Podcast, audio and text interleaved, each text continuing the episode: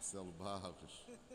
15 minutos, mercados totalmente fechados, é o que me dizem aqui diretamente da Trade Logic. Os palpites seguem. Estamos chegando ao final aqui de um grande jogo, hein, Vladimir? Um grande jogo. Ah, o Flamengo metendo 4 a 1 no, no Resende. Segundo tempo prodigioso, muito interessante, muito bacana.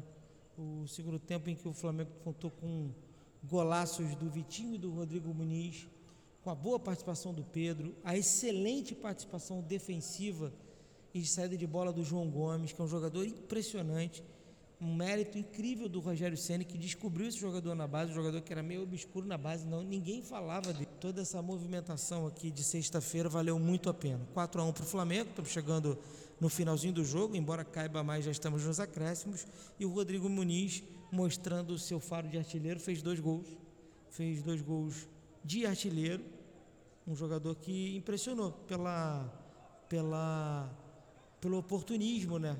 Você fala muito do brocador, lembra muito do brocador e o Rodrigo Muniz lembra muito do brocador também. Já tivemos 18 escanteios nesse jogo, 18 escanteios. É o recorde de escanteios do campeonato. O Flamengo prova que desses 18 escanteios foram 16 do Flamengo. Prova que o Flamengo fez quatro e buscou o gol o tempo todo, graças ao trabalho do Rogério combinado com o Mauricinho, que é um dos grandes treinadores de base do Brasil, talvez o melhor, e que certamente vai num caminho natural ser técnico do principal do Flamengo muito em breve. Bem, seguindo aí na rodada, essa quarta rodada, tivemos então, na sequência da goleada do Flamengo, o Fluminense, né, Marcelo? E ele chegou lá com um golzinho na conta, na conta do chá contra o Bangu, em São Januário, numa noite não tão fria, não tão quente, mas um pouco fria do ponto de vista futebolístico. Acho que o Fluminense apresentou pouco futebol para o que pode apresentar, mas considerando aí todos os, os entornos da partida, eu diria que o gol do Ganso é, deu para dar uma aliviada na conta dele, que é uma conta alta para o Fluminense. Bangu e Fluminense jogaram uma partida mediana. Um fato talvez a destacar é o nosso destreinamento para a ausência do VAR, então o pessoal ficou um pouco destreinado.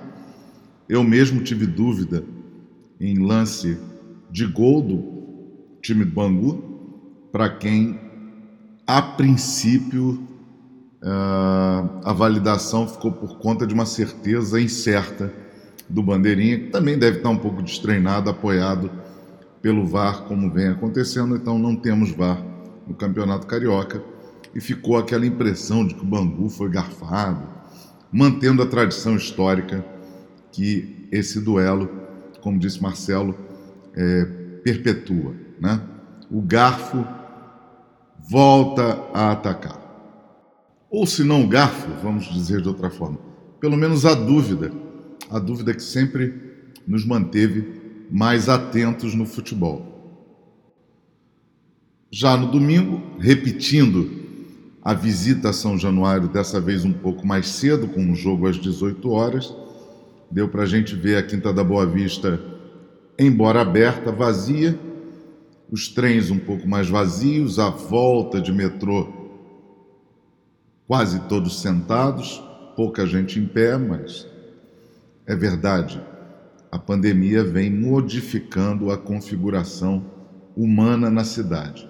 Enquanto isso, dentro do estádio, não do lado de fora, do lado de fora a história é outra, mas dentro do estádio, Vasco e Botafogo fizeram um bom duelo que pendeu para o Botafogo, que desperdiçou algumas boas oportunidades e o direito de sair vitorioso de São Januário foi desperdiçado. É claro que Chamusca ficou um pouquinho chateado e aí não há o que fazer. O Vasco foi lá no finalzinho e mordeu o empate, conquistou o empate que para o Vasco teve sabor de vitória, Marcelo.